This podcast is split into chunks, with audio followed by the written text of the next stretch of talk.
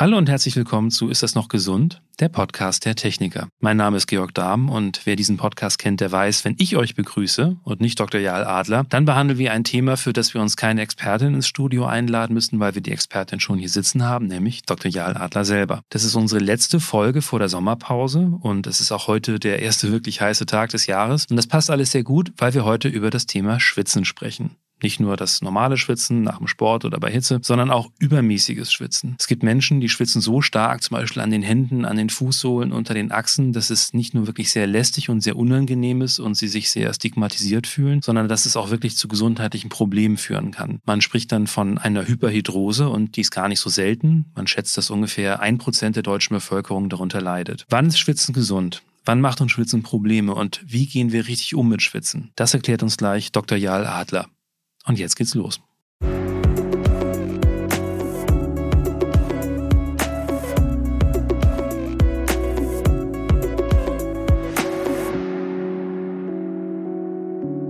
Hallo Jael. Hallo Georg. Wie oft kommen Patienten zu dir, weil sie ein Problem mit Schwitzen haben? Ach, das kommt regelmäßig vor und ähm, es ist so nicht nur im Sommer, ne, sondern auch im Winter, weil die Menschen, die Hyperhidrosis haben, die schwitzen ja unabhängig von der Witterung.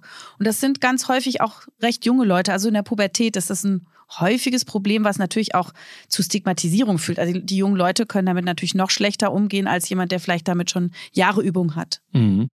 Und kannst du das so auseinanderhalten? Also, weil du jetzt sagst, Pubertät, sind das dann Menschen, die vorübergehende Probleme haben? Da gibt es vielleicht irgendwie einen Umbauprozess im Körper und dann auf der anderen Seite welche, die wirklich dauerhafte Probleme haben mit Schwitzen? Genau, also man weiß ja von Hormonen, dass die einen Einfluss haben auch aufs Schwitzen. Das wissen alle Frauen, die in die Menopause, Postmenopause kommen. Eine Hormonumstellung macht Schwitzattacken. Ähm, das kann ähm, Nacht sein, das kann Tag sein.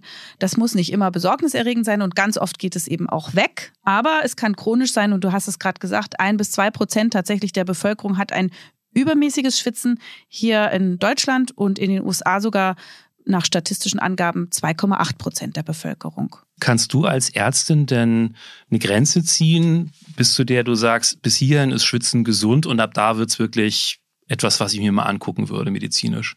Also wenn Schwitzen im Kontext äh, auftritt, also zum Beispiel wenn wir Sport machen oder wenn wir Lust empfinden oder wenn wir aufgeregt sind oder wütend, also wenn es sozusagen nachvollziehbar ist, warum wir schwitzen, ähm, dann denke ich, ist das für Menschen erwartbar, planbar und nicht so eine wahnsinnig große Qual.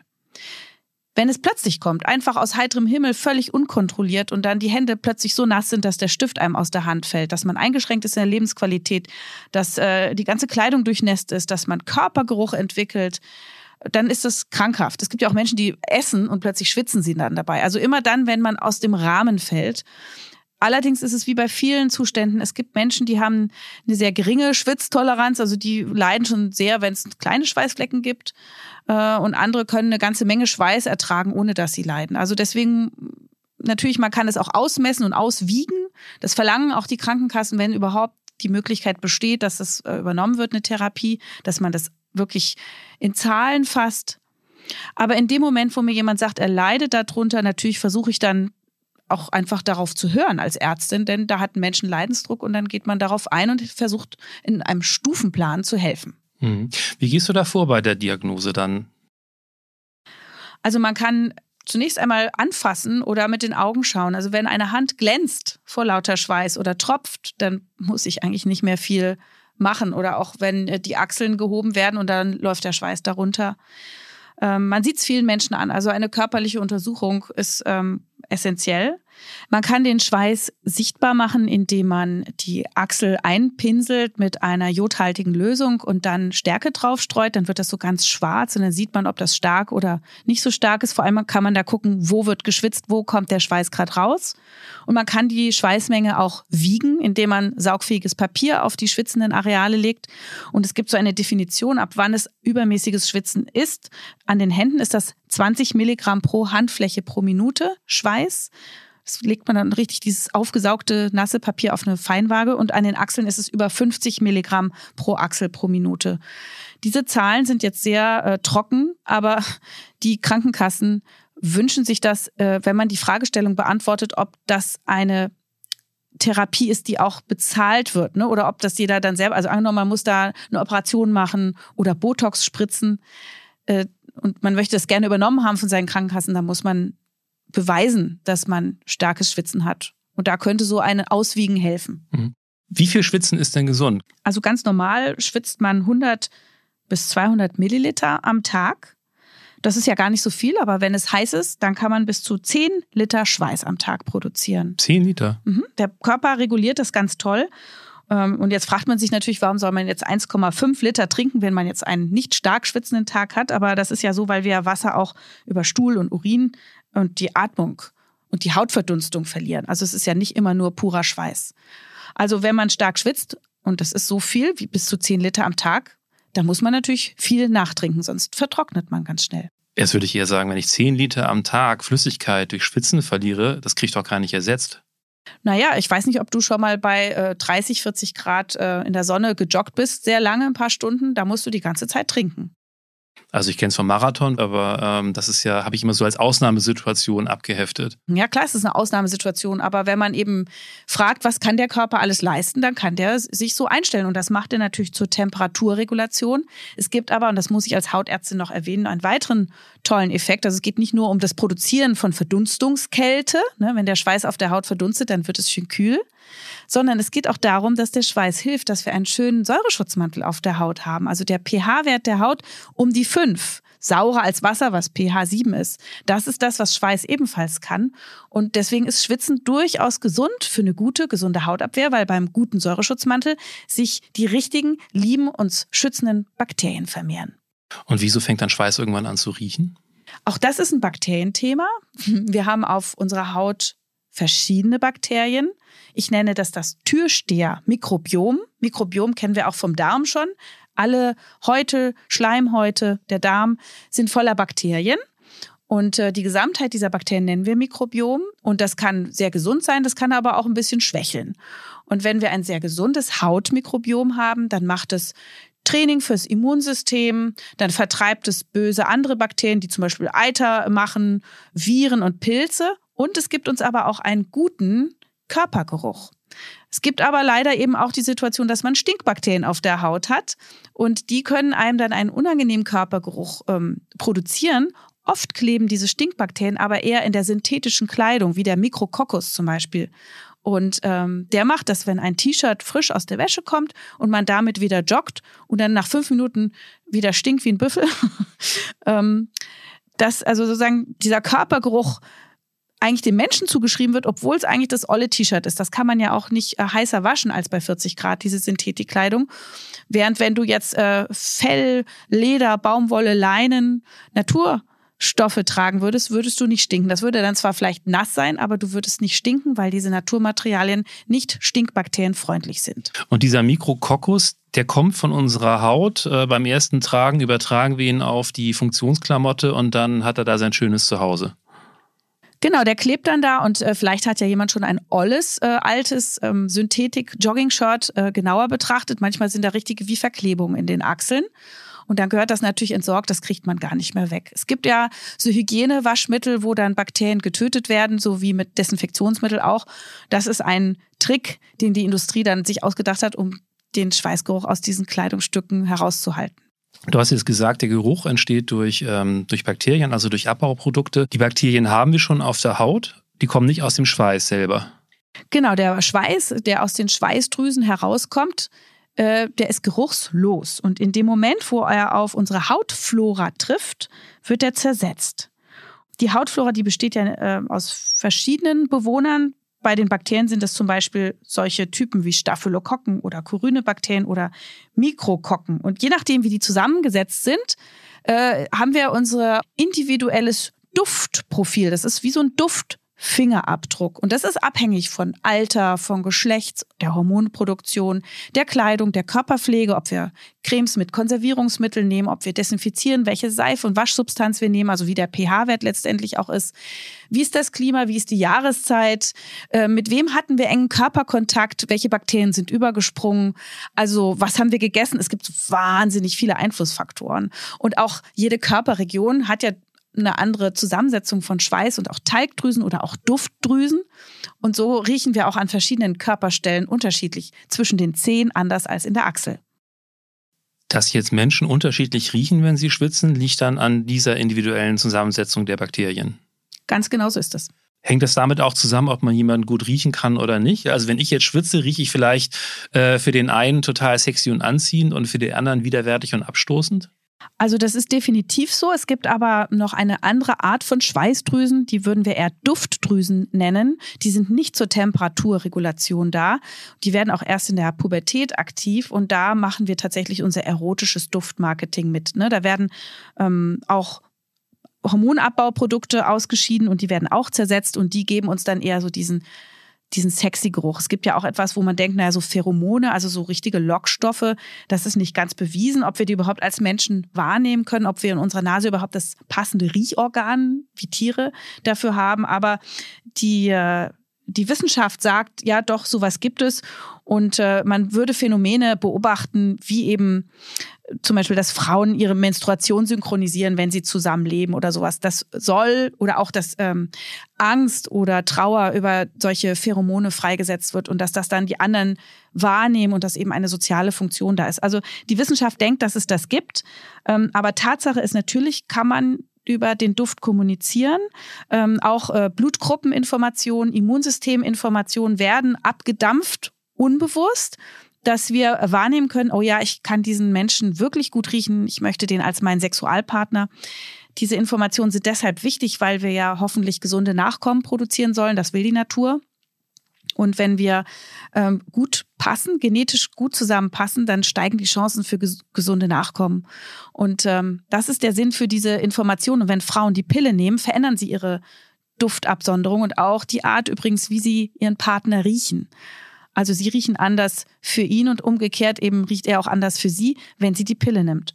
So dass es passieren kann, wenn eine Frau die Pille absetzt, nach vielen Jahren des Zusammenseins mit ihrem Partner, weil sie jetzt Kinder kriegen wollen, dass sie sich plötzlich gar nicht mehr so riechen können. Und aber sozial aneinander gebunden sind und dann trotzdem vielleicht Nachkommen produzieren, aber vielleicht ist das ein Grund für die erhöhten Scheidungsraten, weil man dann doch nach ein paar Jahren merkt, oh, also eigentlich kann ich den gar nicht gut riechen und die Pilleneinnahme hat mich da an der Nase herumgeführt. Hm. Und diese Information darüber, ob wir genetisch gut zusammenpassen oder nicht, das hat jetzt nichts mit den Schweißabbauprodukten zu tun, das kommt aus den Duftdrüsen. Ja, also im, genau, das ist äh, in der Tat so. Woraus besteht denn Schweiß? Schweiß besteht aus Wasser in erster Linie und aus Salz, also Kochsalz, NaCl, äh, Harnstoff, Eiweißen, Botenstoffen, Kohlenhydraten und Fetten. Und das ist natürlich lecker für die Bakterien die äh, verdauen dann diese Nahrungsmittel und es entstehen biogene Amine und kurzkettige flüchtige Fettsäuren. Das ist chemisch gesehen nichts anderes als ätherische Öle und Duftmoleküle, die eben in diesem Fall jetzt nicht nach Minze oder Eukalyptusöl riechen, sondern nach Aromen wie Butter, Säure, Ameisensäure oder Essigsäure. Und genau diese Aromen kennen wir auch aus dem Emmentaler, dem Limburger Käse, der ranzigen Butter, kommen vor im Ziegenstall und in Erbrochenem. Die Wissenschaft hat versucht, die Gerüche, die Männer und Frauen ausmachen, in umschreibende, schöne Worte äh, zu packen. Und die sagen, dass Männer nach Urin riechen, nach Sandelholz, nach Moschus und nach Käse und Frauen eher nach Zwiebel, Hering, Sauerrahm und Blumen. Bis eben habe ich mich noch auf den Sommer gefreut. und das liegt eben daran, dass gerade über die Duftdrüsen Hormonabbauprodukte auf die Hautoberfläche abgegeben werden. Ne? Also die Abbauprodukte vom Östrogen und vom Testosteron. Es gibt außerdem lustige Untersuchungen. Medizin ist ja manchmal, du lachst. Weil ich habe ein bisschen Angst vor dem, was als nächstes kommt, nachdem wir Urin, Erbrochenes und Limburger auf der Haut hatten. Ähm, was kann noch kommen? Ich bin gespannt. Manchmal ist ja Wissenschaft auch fröhlich Medizin. Man hat zum Beispiel festgestellt, wenn man Frauen am Achselschweiß von Männern riechen lässt, dass die viel mehr abfahren auf Vegetarierachseln als auf den Achselschweiß von Fleischfressern. Und ganz besonders gut abgeschnitten haben die Knoblauchesser. Ihr Achselschweiß war wahnsinnig attraktiv für die Frauen, wir reden jetzt auch nicht vom Atem. Und man glaubt, dass das daran liegen kann, dass eben dieser Körpergeruch so eine Art Gesundheitssignal abgibt und wir eben merken, krass, der ernährt sich gesund, krass, der isst Knoblauch, der ist, äh, Knoblauch äh, ist ja ein Schwefellieferant, der hat bestimmt eine gute Durchblutung auch seiner Schwellkörper. Das heißt, der ist für den Zeugungsakt vielleicht ganz gut zu haben und wenn er sich so gesund ernährt, vielleicht auch darüber hinaus noch länger zur Verfügung als liebender Ehemann oder Partner und Vater der Kinder. Also Schwefellieferant Knoblauch in den Achseln erschnuppert, macht Frauen ganz wild. Nur leider kommt es nicht zum ersten Kuss, weil sie den Atem dann nicht ertragen. Die Natur hat eine gewisse Tragödienbegabung. Ja. Ich kenne Menschen, die sagen, dass äh, der Atem von Knoblauch ähm, bei ihrer Partnerin sie auch ganz wild macht. Hm. Man sagt ja auch so, dass man was ausschwitzt, äh, gerade wenn man so krank ist und äh, eine Erkältung hat oder so, das musst du erstmal richtig ausschwitzen. Ist da was dran? Schweiß besteht zu 99 Prozent aus Wasser. Dieses Wasser ist aber natürlich zuvor aus dem Blut abgepresst worden. Das heißt, es sind quasi Blutreste im Schweiß noch enthalten. Und das ist das Kochsalz, NaCl, Kalium, Ammoniak, Milchsäure, Harnstoff, Aminosäuren, also oder auch Eiweiße, Zucker, Botenstoffe, Enzyme, aber es können auch Medikamentenreste enthalten sein oder sogar Hepatitis B-Viren. Auch das hat man im Schweiß nachgewiesen, so dass es theoretisch denkbar ist, bei einer hohen Viruslast und bei sehr engen körperlichen Kontakt, dass sich jemand darüber mit äh, Hepatitis B anstecken könnte. Wobei da sind die meisten heute geimpft.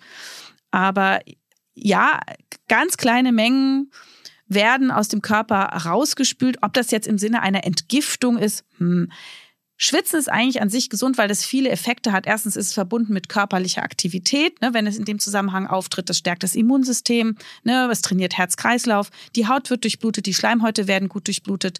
Überall ist der Stoffwechsel sehr aktiv. Das ist natürlich hilfreich für Immunsystem und Fitness.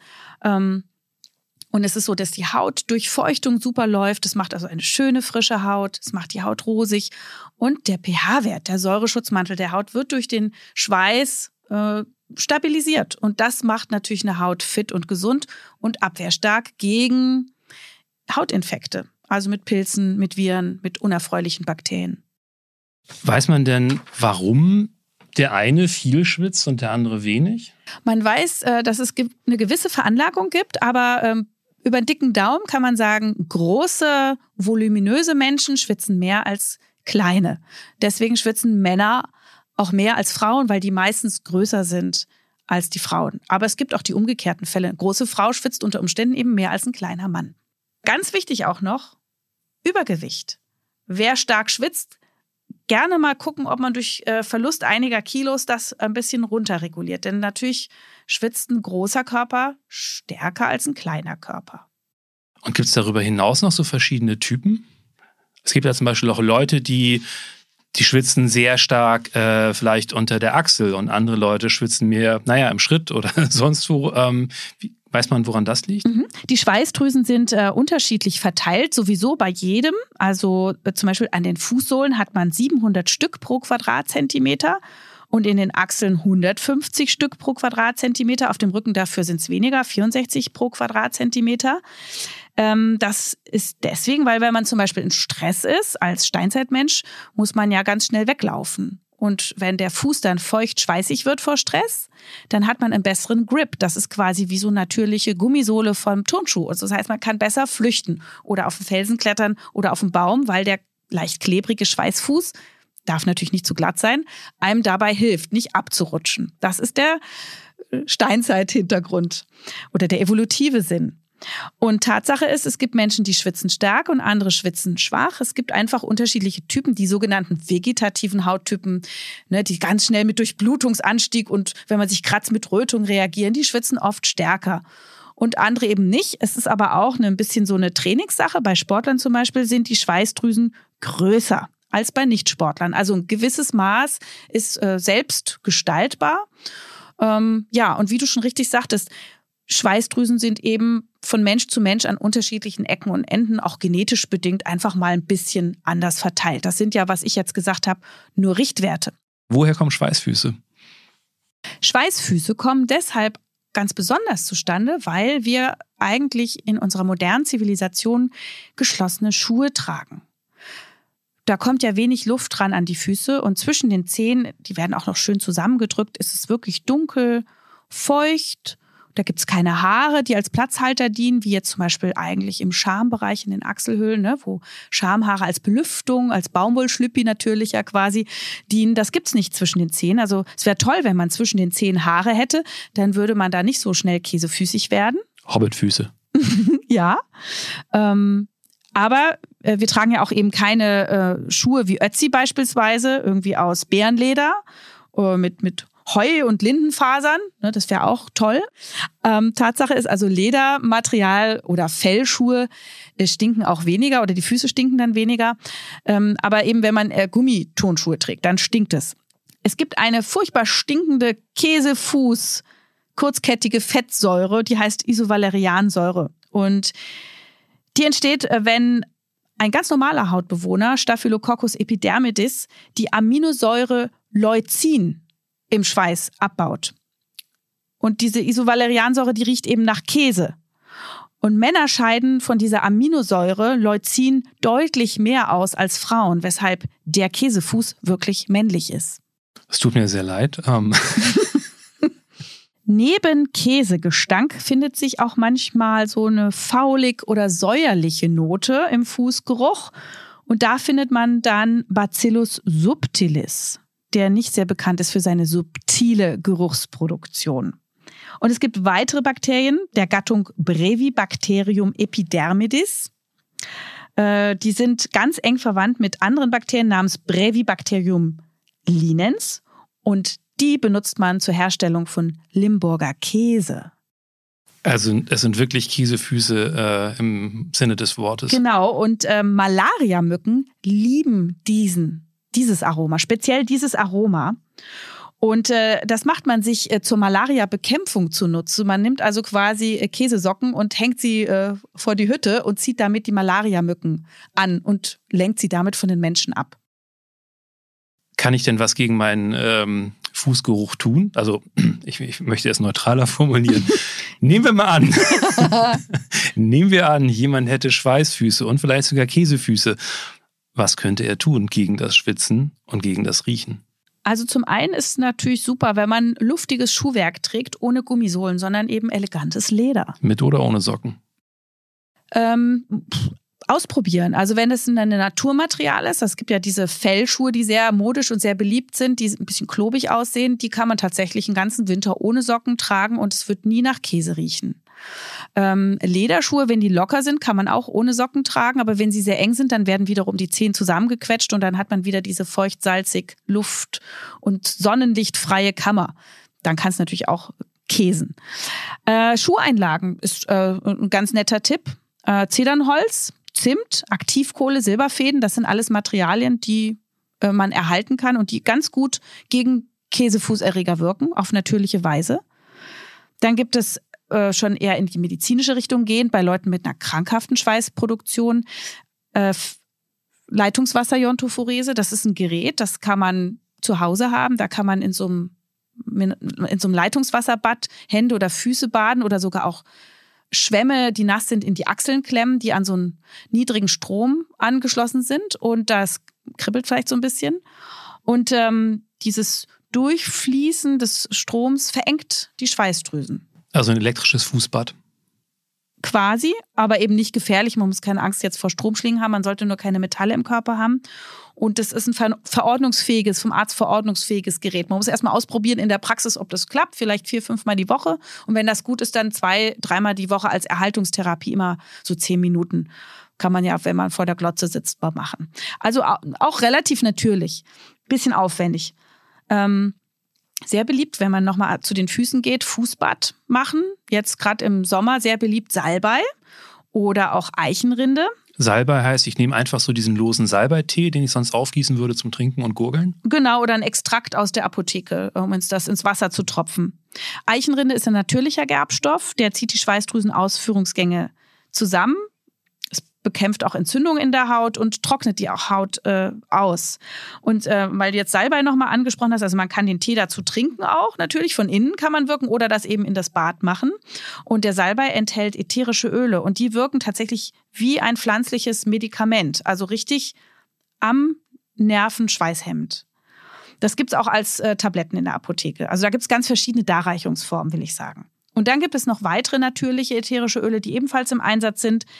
Die können Kontaktallergien auslösen, aber die natürlichen sind besser als die synthetischen. Und da sage ich einfach mal die Stichworte Citral, Citronellol oder Geraniol. Ähm, die gibt es auch in vielen Cremes tatsächlich, damit die einen schönen Duft haben. Wir Hautärzte mögen das nicht, aber wenn es jetzt quasi als Therapeutikum ist und nicht als ich möchte gut riechen und meine Creme damit einduften, dann ist es immerhin eine Option, nämlich äh, diese Isovaleriansäurebildung, über die wir gerade sprachen, zu bremsen. Aber eben nochmal, Achtung, es kann bei Hautempfindlichkeit auch Kontaktallergien auslösen. Es gibt doch auch so Fußgeruchspuder, den man sich so dann auch in, in, in, die Socken tut. Und ich weiß gar nicht, was der macht, ob der jetzt nur Schweiß absorbiert oder auch die Zersetzung verhindert. Also äh, Puder ist natürlich einfach, weil es Schweiß aufsaugt, eine tolle Sache. Ähm, und da kann natürlich auch was beigemischt sein, zum Beispiel etwas, was einen guten Duft verleiht. Das ist dann sozusagen ein Übertünchen. Es könnte etwas Antibakterielles drin sein, was dann auch eben Bakterien zerstört. Und äh, beim Deo ist es ja oder beim Antitranspirant ist es ja so, dass noch Aluminiumverbindungen drin sind, die auch tatsächlich Schweißdrüsen-Ausführungsgänge verengen. Nochmal zu dem Einfluss, den ich selber nehmen kann auf mein Schwitzen. Du hattest jetzt gerade schon gesagt, Sport wirkt sich aus ähm, auf das Schwitzen direkt. Es verändert die Schweißdrüsen. Ähm, was kann man noch tun, um zu beeinflussen, wie stark und wie häufig man schwitzt? Der Sport ist auch deshalb gut, weil man quasi Schwitzen trainiert. Also man verändert zusammen die Zusammensetzung des Schweißes. Der wird dann weniger Salz verlieren, der Körper, wenn man äh, trainiert ist. Und ähm, die Wärmeentstehung im Körper äh, ist nicht so krass. Das heißt, man muss nicht so schnell so stark schwitzen. Ne, also man schwitzt nicht übermäßig, sondern genau so, wie es sein muss. Leichter äh, Film auf der Haut, dass man schön gekühlt ist, aber eben den Körper nicht so wahnsinnig überlastet. Deswegen ist, wenn man ein starker Schwitzer ist, Sport auf jeden Fall ein guter Tipp. Sowieso grundsätzlich. Ich finde irgendwie in jeder Fachrichtung, bei jedem Leiden, ist immer eine der Therapieoptionen und Tipps Sport machen. Mhm. Und über Sport hinaus gibt es noch Möglichkeiten, äh, das persönliche Schwitzen zu beeinflussen? Leute mit Tattoos schwitzen im Bereich des Tattoos weniger. Also ein Argument gegen das Ganzkörper-Tattoo. Oder für, je nachdem. ja, schnell mal die Achseln schwarz tätowieren. Müssen wir eigentlich mal eine Studie machen. Alles, was die Gefäße ähm, aktiviert oder den Körper in Wallung äh, bringen lässt, ähm, könnte man kontrollierter machen. Also Rauchen würde ich schon mal weglassen. Alkohol, Kaffee trinken, scharfe Gewürze, das kann bei manchen Menschen tatsächlich zu einer erhöhten Schweißproduktion führen. Und wenn man das merkt, dann lässt man das halt auch weg oder reduziert das. Ich will aber niemanden ähm, in seiner Lebensqualität reduzieren. Was auch noch nett ist, einfach auch fürs Gefäßtraining, ist Sauna äh, ne, dieses Gefäße weitstellen, um Schweiß abzugeben und danach ins kalte Wasser hüpfen oder sich abduschen, um die Gefäße wieder zusammenzustellen. Auch das kann unterstützend wirken. Das sind so sehr ganzheitliche Tipps, so wie eben auch der Sport, eine gesunde Ernährung, Weglassen von Giften. Ähm, aber trotzdem wäre das jetzt falsch, jemand, der krankhaft stark schwitzt, das als einzigen Tipp zu geben, ja, ja, mach mal mehr Sport oder geh mal in die Sauna, dann wird es schon. Ne? Das ist schon eine Krankheit, Hyperhidrosis, und die soll man auch ernst nehmen und dementsprechend behandeln. Wichtig ist, wenn jemand stark schwitzt, bevor man sich dieser allgemeinen Diagnose hingibt, muss man unbedingt gucken, ob eine Erkrankung zugrunde liegt, die im Inneren des Körpers stattfindet, wie zum Beispiel eine Schilddrüsenerkrankung oder ein Diabetes oder irgendeine versteckte Infektion, eine Entzündung oder auch Krebs. Das heißt, wer sowas bei sich bemerkt, auch Nachtschweiß ist ja so ein klassisches Alarmsignal, dass was im Körper nicht stimmt, der sollte sich von seinem Hausarzt mal durchchecken lassen.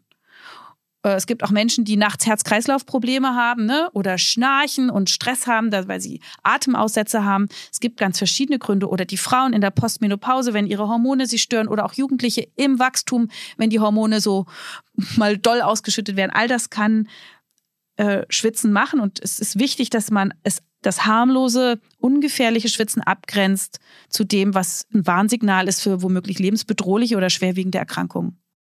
Das heißt, die erste Anlaufstelle, wenn ich das Gefühl habe, ich schwitze zu viel, ist wahrscheinlich wieder der Hausarzt? Ich finde es gut, weil der Hausarzt ja einen kennt und der macht die ganze Check-up-Medizin mit einem, der kann Blut abnehmen. Natürlich kann es auch ein Hautarzt, ähm, wenn der da Zeit sich nimmt, den Menschen durchzuchecken, aber so ganz alleine macht das der Hautarzt lieber nicht. Der Hautarzt freut sich, wenn er vom Internisten das Go bekommen hat, sich jetzt nur noch ums Schwitzen zu kümmern und nicht noch einen Diabetes einzustellen, den, klar, also ich als Hautärztin, ich nehme Blut ab bei meinen Patienten und ich gucke nach, ob irgendwas im Argen ist, aber ich schicke immer für gründlichere weitere Organchecks auch zu den Kollegen aus anderen Fachdisziplinen. Wie wirkt sich denn Stress aus auf das Schwitzen? Stress ähm, aktiviert Adrenalin, ne? das wissen wir alle, das ist ja das vegetative Nervensystem, das Flucht auch äh, möglich machen soll. Also das ist eigentlich ein, ein, ein, normaler Reflex. Deswegen ist es klar, dass man bei Stress durchaus mehr schwitzt. Und ähm, es ist eine Möglichkeit über Stressabbau, über Meditation, über Psychotherapie, über Mechanismen, die man erlernen kann in besonderen Situationen, einfach den Stress besser zu bewältigen. Natürlich dann auch äh, im Rückschritt oder gleichzeitig dann auch sein Schwitzen vielleicht doch besser zu beherrschen oder zu unterdrücken oder im Zaume zu halten. Was ist für dich als Hautärztin denn ein gesunder Umgang mit Schweiß, wenn er denn mal da ist? Ähm, wie gehe ich damit um? Fangen wir mal an, vielleicht mit dem Waschen. Also wie wasche ich mich gerade jetzt im Sommer, um meine Haut nicht kaputt zu machen, aber jetzt auch nicht übermäßig zu riechen? Was empfiehlst du da? Wenn man im Sommer schwitzt und das Bedürfnis hat, sich abzuduschen, kann man das gerne tun. Als Hautärztin rate ich immer dazu, ähm, eher lauwarmes Wasser und nicht zu lange und vor allem keine Duschgele und Seifen zu benutzen, denn Schweiß ist wasserlöslich. Da braucht man keine intensiv aggressive Reinigung, sonst würde man seinen seine ganzen Schutzmechanismen wieder schwächen. Das haben wir ja schon in einer anderen Folge auch besprochen über die Hautpflege. Also kurz sich abkühlen, super Sache. Eincremen immer nur dann, wenn wirklich die Haut trocken ist und spannt. Im Sommer ist sie ja oft gut durchfeuchtet. Da dann eher zurückhaltender sein mit sehr fettigen Zubereitungen. Das braucht die Haut dann gar nicht. Da schwitzt man dann erst recht oft drunter. Ansonsten ähm, Deo, Antitranspirantien nutzen, wenn man möchte. Nicht jeder braucht das. Und sonst gibt es eigentlich gar nicht so viel zu sagen, wenn man sozusagen den Körpergeruch unterstützen will, dass er gut und lecker ist, den Säureschutzmantel nicht zerstören. Ich gebe meinen Patienten immer gern als Tipp, wenn sie so ein bisschen zu so müffligen Achseln oder so äh, oder Leisten neigen, Essigwasser zu benutzen. Ein Liter Wasser plus ein bis zwei Esslöffel Apfelessig. Das stärkt den Säureschutzmantel. Wir haben in diesen stark schwitzigen Arealen auch viele Duftdrüsen, die den Säureschutzmantel etwas alkalischer machen, also den pH-Wert erhöhen, weshalb man dort andere Bakterien hat, gerne auch mal zu Pilzen neigt. Und dem kann man sehr gut begegnen mit natürlichem Essigwasser. Oder auch einfach eine saure Waschsubstanz nutzen mit einem pH-Wert von 5, also so wie der Haut-pH ist, neutral zur Haut aber keine basische Waschsubstanz. Ja, muss man aufpassen. Es, Leute denken immer, wenn das heißt pH-neutral, denken sie, das ist eher pH 7 wie Wasser, aber gemeint ist pH-neutral zur Haut, zum Säureschutzmantel etwa pH 5. Also wer zum Schwitzen oder Körpergeruch neigt, eher sauer waschen. Äh, damit stützt man den Säureschutzmantel und wirkt gegen Geruchsbildung, stabilisiert die lieben Bakterien, die nicht stinken. Mhm. Und ähm, du hattest es jetzt schon mehrmals angesprochen, es gibt die Möglichkeit, ein Dio zu benutzen, es gibt die Möglichkeit, ein Antitranspirant zu benutzen. Wann würdest du was empfehlen? Die Antitranspirantien waren ja lange in der Kritik, also die mit Aluminium, dass die Demenz auslösen könnten oder Brustkrebs. Und dann wurde überall auf die Produkte geschrieben ohne Aluminiumsalze.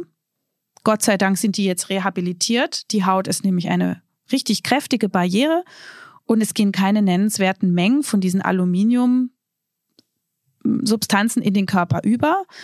Eine Weile hat man da gesagt, naja, zumindest dann wenigstens nicht auf die frisch rasierte Haut, aber auch das Bundesinstitut für Risikobewertung sagt, es ist total okay.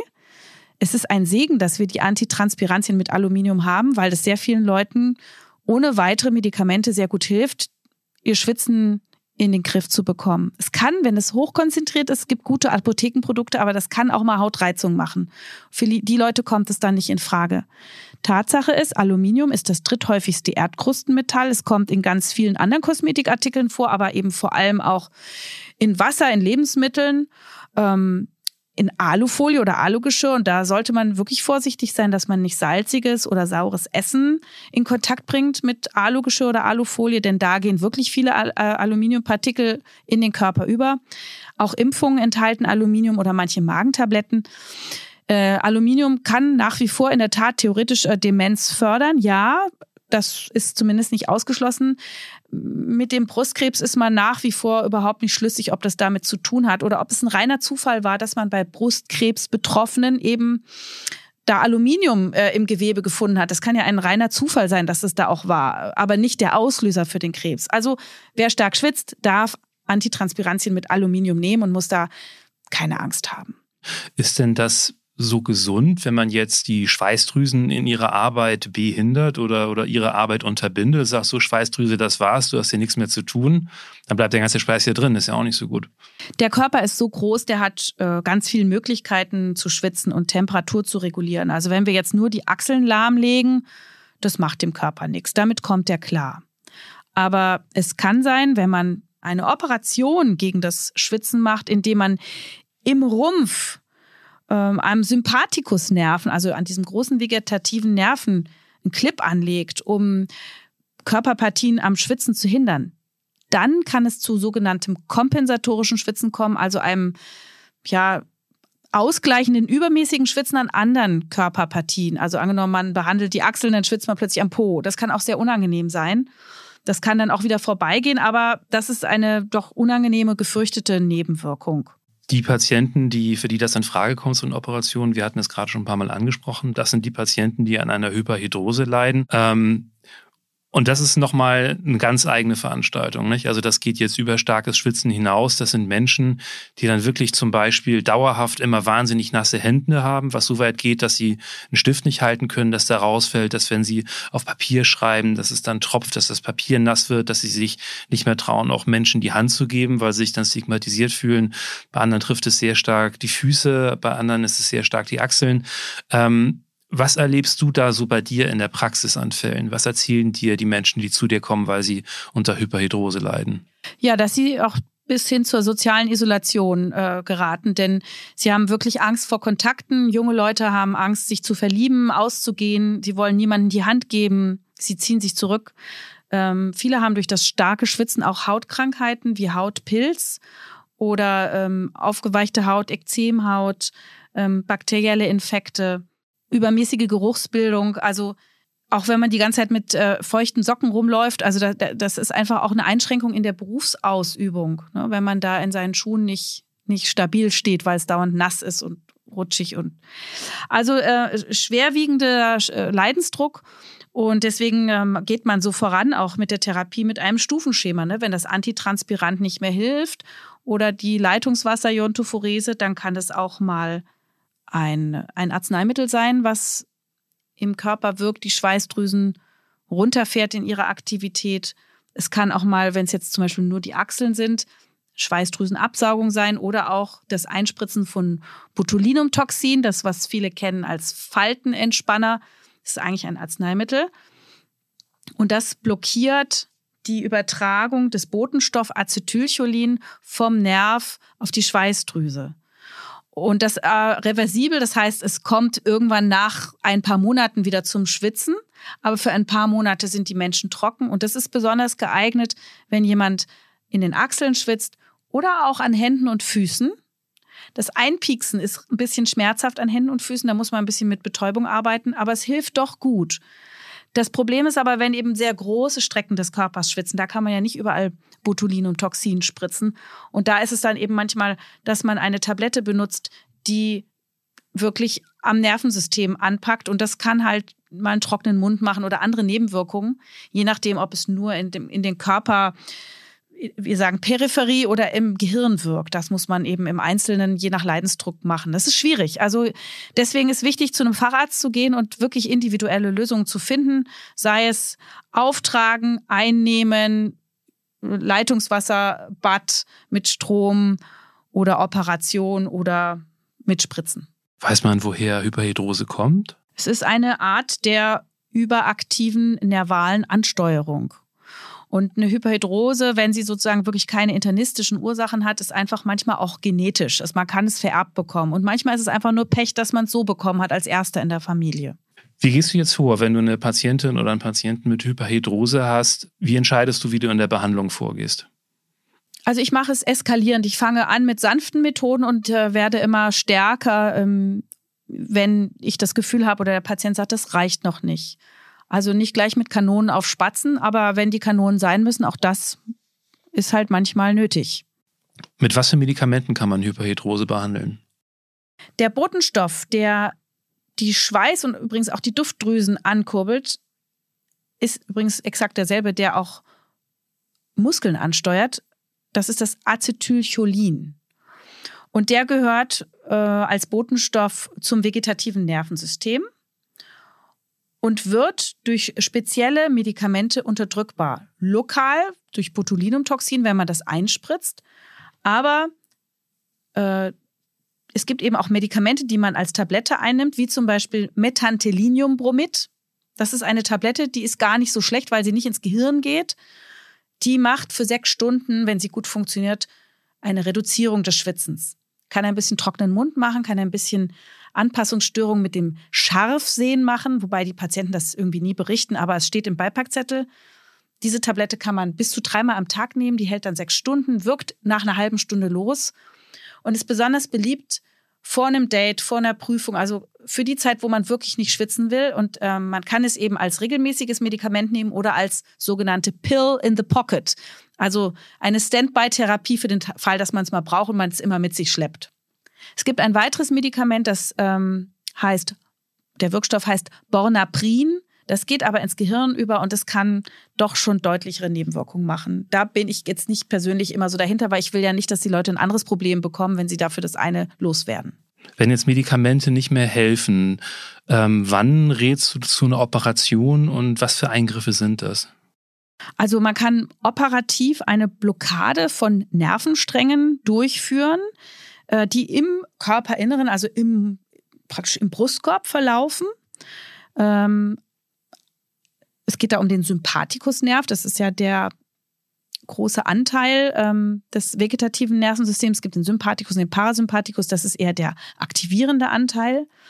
Und der wird innerhalb des Rumpfes operativ unterbrochen mit dem Clip. Und dadurch kann man dann das Schwitzen in der betroffenen Region, die dann da folgt, unterdrücken. Das Problem ist, dass man dann aber leichter an anderer Stelle losschwitzt. Also wenn man quasi die Achseln trocken legt, dann schwitzt man womöglich ganz stark am Po. Also der Körper kompensiert an anderer Stelle. Das nennt man in der Tat das kompensatorische Schwitzen. Das kann dann auch wieder abklingen, aber ist, ist nicht angenehm für die Betroffenen. Außerdem kann das als Folge dieses Eingriffs auch selten mal zu einem Hängelied kommen, weil der Sympathikusnerv den Spannungszustand unseres Augenlids auch mitsteuert. Und es kann auch äh, eine Verletzung ähm, im Bereich der Lunge geben. Da gibt es so eine, man nennt das Pneumothorax, also wenn da quasi Luft reinkommt. Also es ist so, es ist komplikationsreicher, ne, wenn man diese große Operation macht. Aber es gibt manchmal Menschen, die einen so wahnsinnig schweren Leidensdruck haben, dass das für die tatsächlich eine Option ist. Wie ist denn so die Erfolgsquote in der Behandlung von Hyperhidrose? Wenn man ein regionales Schwitzen hat, da sind die Erfolgsquoten eigentlich am besten, weil da kann man sehr gut mit dem sehr effizienten und eben in dem Fall auch wirklich nebenwirkungsarmen oder freien Botulinumtoxin helfen. Patienten sind sehr dankbar. Die Therapie ist nicht wahnsinnig aufwendig. Sie ist teuer, aber manchmal hat man auch Glück, das wird gezahlt. Manche können und wollen sich das auch leisten. Aber da hat man wirklich innerhalb von zwei Tagen Hauttrockenheit erreicht, ohne nennenswerte Beschwerden. Das ist die beliebteste Methode. Die Leitungswasser-Iontophorese ist auch effektiv, ist ein bisschen nervig, weil man immer dranbleiben muss, aber Leute, die gar keine Medikamente wollen, auch damit fahren sie durchaus gut. Ähm, die Tablettentherapie kann helfen, gerade wenn man es so als, als Standby-Medikament benutzt. Und aluminiumhaltige Antitranspirantien, wenn man erstmal Leuten die Angst nimmt, sind auch echt ein Segen. Schwieriger wird es dann, wenn man operativ äh, vorgeht. Einige machen gerne eine Schweißdrüsenabsaugung, zum Beispiel in den Achseln. Da kann es manchmal Wundheilungsstörungen geben. Andere machen diese große Operation. Da haben wir schon über die Nebenwirkungen auch gesprochen. Es gibt immer wieder Geräte, die versprechen, durch Hitze die Schweißdrüsen zu veröden. Da sind die Ergebnisse aber sehr, sehr schwankend. Das muss man immer selber zahlen. Da wird mit Hitze gearbeitet, zum Beispiel mit Hitzenadeln.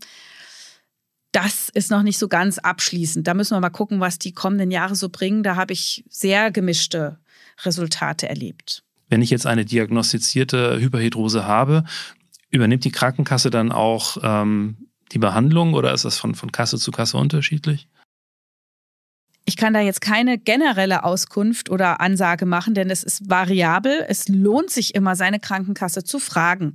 Dann muss der Arzt die Indikation stellen für eine Therapie und er muss eben auch beweisen, dass es sich hier nicht um ein Wellnessproblem handelt, sondern um eine ernsthafte Erkrankung. Tatsache ist, Schweiß an sich ist eine gute Sache, ist nicht böse, ist nicht bäh, ist nicht ungesund. Der Körper hat mit Absicht rund drei Millionen Schweißdrüsen überall in der Haut verteilt außer an den Lippen und übrigens an der Eichel.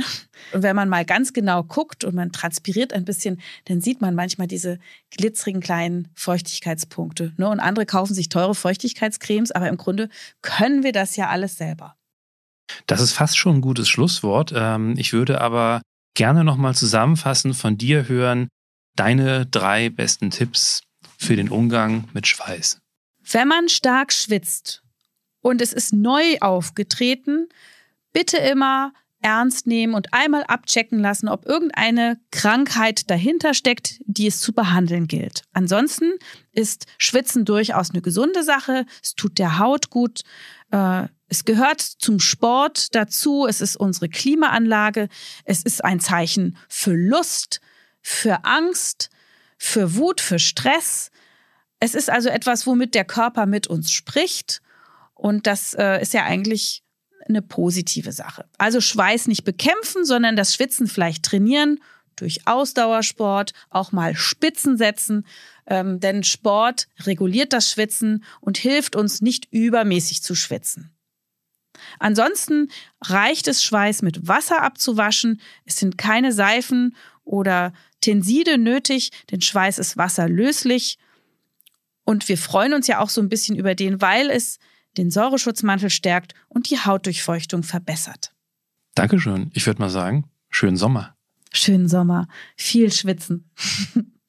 Das war, wie gesagt, die letzte Folge vor der Sommerpause. Wir kommen bald wieder. In der Zwischenzeit könnt ihr euch ja so ein bisschen durch unseren Katalog durchhören, die eine oder andere Folge nachhören, die ihr verpasst habt oder wo es vielleicht nochmal einen akuten Anlass gibt. Wenn euch in der Zwischenzeit Themen einfallen, die wir in einer der nächsten Staffeln angehen sollen, dann schickt uns gerne eure Themenvorschläge. Ihr erreicht uns per E-Mail unter podcast.tk.de. Wir sind erreichbar über die Facebook- und Instagram-Kanäle der Techniker. Wenn ihr Lust habt, uns eine Bewertung dazulassen, eine Kritik zu hinterlassen auf Apple Podcasts, Podcasts oder anderen Plattformen freuen wir uns auch darüber. Ja, ansonsten kann ich nur sagen, danke fürs Zuhören und bis zum nächsten Mal. Das war Ist das noch gesund? Der Gesundheitspodcast der Techniker. Alle zwei Wochen bekommt ihr hier auf dem Podcast-Kanal eine neue Folge zu hören. Welche Themen wir als nächstes behandeln, erfahrt ihr im Newsletter der Techniker. Danke fürs Zuhören und bis zum nächsten Mal.